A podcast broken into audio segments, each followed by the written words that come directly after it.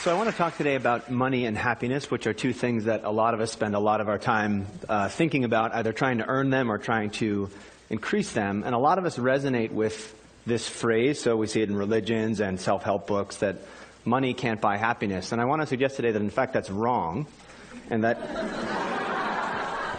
I'm at a business school, so that's what we do. So that that's wrong. And in fact, if you think that, you're actually just not spending it right. So that instead of spending it the way you usually spend it, maybe if you spent it differently, that might work a little bit uh, better. And, and before I tell you the ways that you can spend it that will make you happier, let's think about the ways we usually spend it that don't, in fact, make us happier. We had a little natural experiment. So, so CNN a little while ago wrote this uh, interesting article on what happens to people when they win the lottery. Turns out people think when they win the lottery their lives are going to be amazing. This article is about how their lives get ruined so what happens when people win the lottery is number one, they spend all the money and go into debt. And number two, all of their friends and everyone they've ever met find them and bug them for money. And it ruins their social relationships, in fact. So they have more debt and worse friendships than they had before they won the lottery. What was interesting about the article was people started commenting on the article, readers of the thing. And instead of talking about how it had made them realize that money doesn't lead to happiness, everyone instantly started saying, you know what I would do if I won the lottery? And, and fantasizing about what they do. And here's just two of the ones that, that we saw that are just really interesting to think about. One person wrote in, when I win, I'm going to buy my own little mountain and have a little house on top. and another person wrote, I would fill a big bathtub with money and get in the tub while smoking a big fat cigar and sipping a glass of champagne. This is even worse now. Then I'd have a picture taken and dozens of glossies made. Anyone begging for money or trying to extort from me would receive a copy of the picture and nothing else. And so many of the comments were exactly of this type, where people got money, and in fact, it made them antisocial. So we, I told you that it ruins people's lives and that their friends bug them. It also, money often makes us feel very selfish and we do things only for ourselves. And we said, well, maybe the reason that money doesn't make us happy is that we're always spending it on the wrong things, and in particular that we're always spending it on ourselves. And we thought, I wonder what would happen if we made people spend more of their money on other people. So instead of being antisocial with your money, what if you were a little bit more pro-social with your money? And we thought, let's make people do it and see what happens. So let's have some people do what they usually do and spend money on themselves, and let's make some people give money away and measure their happiness and see if in fact they get happier. So the first way that we did this on uh, one uh, Vancouver morning, we went out on the campus uh, at University of British Columbia, and we approached people and said, "Do you want to be in an experiment?" And they said yes. We gave, we asked them how happy they were. And then we gave them an envelope. And one of the envelopes had things in it that said, by 5 p.m. today, spend this money on yourself. So we gave some examples of what you could spend it on. Other people in the morning got a slip of paper that said by 5 p.m. today, spend this money on somebody else.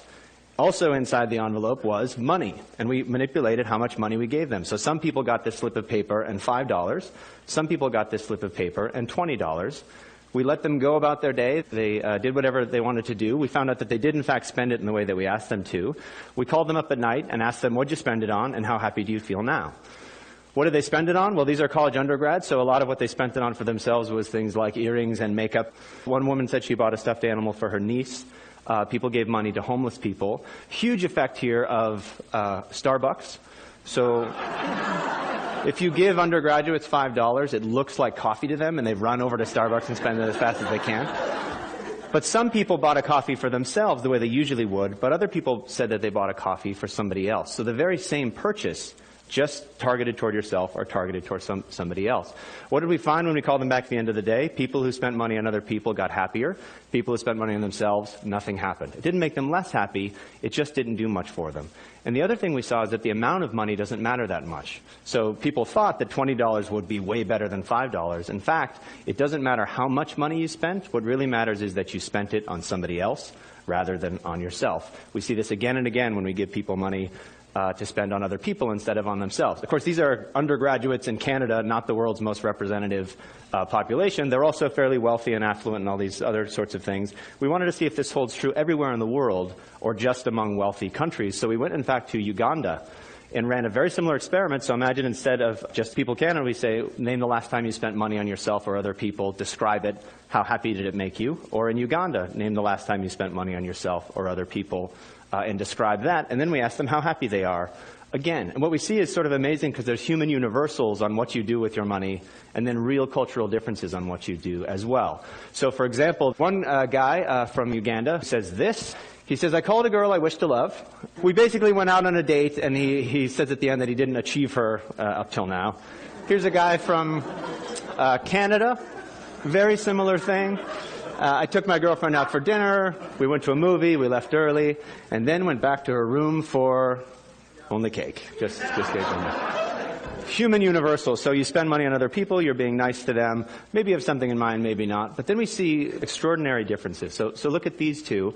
This is a woman from Canada. We say, name a time you spent money on somebody else. She says, uh, you know, I bought a present for my mom. I drove to the mall in my car, bought a present, gave it to my mom. Perfectly nice thing to do. It's good to get gifts for people that you know. Compare that to this woman from Uganda. Uh, I was walking and met a longtime friend whose, whose son was sick with malaria. They had no money. They went to a clinic uh, and I gave her this money. This isn't $10,000, it's the local currency. So it's, it's a very small amount of money, in fact, but enormously different motivations here. This is a real medical need, literally a life saving donation. Above, it's just kind of, I got, bought a gift for my mother. What we see again, though, is that the specific way that you spend on other people isn't nearly as important as the fact that you spend on other people in order to make yourself happy which is really quite important. So you don't have to do amazing things with your money to make yourself happy. You can do small, trivial things and yet still get these benefits from doing this. These are only two countries. We also wanted to go even broader and look at every country in the world, if we could, to see what the relationship is between money and happiness. We got data from uh, the Gallup organization, which you know from all the political polls that have been happening lately. They asked people, did you donate money to charity recently? And they asked them, how happy are you with your life in general? And we can see what the relationship is between those two things. Are they positively correlated? Giving money makes you happy, or are they negatively correlated? On this map, green will mean they're positively correlated, and red means they're negatively correlated. And you can see the world is crazily green. So in every, almost every country in the world where we have this data, people who give money to charity are happier people than people who don't give money to charity. I know you're all looking at that red country in the middle. I would be a jerk and not tell you what it is, but in fact, it's Central African Republic. You can make up stories. Uh, maybe it's different there for some reason or another. Just below that to the right is Rwanda, though, which is amazingly green. So almost everywhere we look, we see that giving money away makes you happier than keeping it uh, for yourself. What about your work life, which is where we spend all the rest of our time when we're not with the people we know? We decided to infiltrate some companies and do a very similar thing. So these are sales teams uh, in Belgium. They work in teams. They go out and sell basically to uh, doctors and try to get them to buy drugs. So we, we can look to see how well they sell things uh, as a function of being a member of a team. Some teams, we give people on the team some money for themselves and say, spend it however you want on yourself, just like we did with the undergrads in Canada. But other teams, we say, here's 15 euro. Spend it on one of your teammates this week. Buy them something as a gift or a present and give it to them. And then we can see, now we've got teams that spend on themselves and we've got these pro-social teams who we give money to make the team a little bit better. The reason I have a ridiculous pinata there is one of the teams pulled their money and bought a pinata, and they all got around and smashed the pinata, and all the candy fell out and things like that. A very silly, trivial thing to do, but think of the difference uh, on a team that didn't do that at all, that got 15 euro, put it in their pocket, maybe bought themselves a coffee, or teams that had this pro-social experience where they all bonded together to buy something and do a group activity. What we see is that, in fact, the teams that are pro-social sell more stuff than the teams that only got money for themselves. And one way to think about it is for every 15 euro you give people for themselves, they put it in their pocket, they don't do anything different than they did before, you don't get any money from that. You actually lose money because it doesn't motivate them to perform any better. But when you give them 15 euro to spend on their teammates, they do so much better on their teams that you actually get a huge win on investing this kind of money. And I realize that you're probably thinking to yourselves, this is all fine, but there's a context that's incredibly important for public policy and I can't imagine it would work there. And if, basically, if he doesn't show me that it works here, I don't believe anything he said. And I know that what, what you're all thinking about are dodgeball teams. this was a huge criticism that we got, you know, to say if, if you can't show with dodgeball teams, this is all stupid. So we, we went out and found these dodgeball teams and infiltrated them, and we did the exact same thing as before. So some teams we give people on the team money, they spend it on themselves. Other teams we give them money to spend on their dodgeball teammates. The teams that spent money on themselves, they're just the same winning percentage as they were before. The teams that we give them money to spend on each other, they become different teams, and in fact, they dominate the league by the time they're done.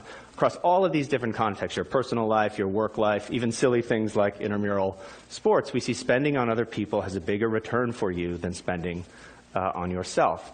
And so I'll just say, I, I, think if you think money can't buy happiness, you're not spending it right. Uh, the implication is not, you know, you should buy this product instead of that product and that's the way to make yourself happier.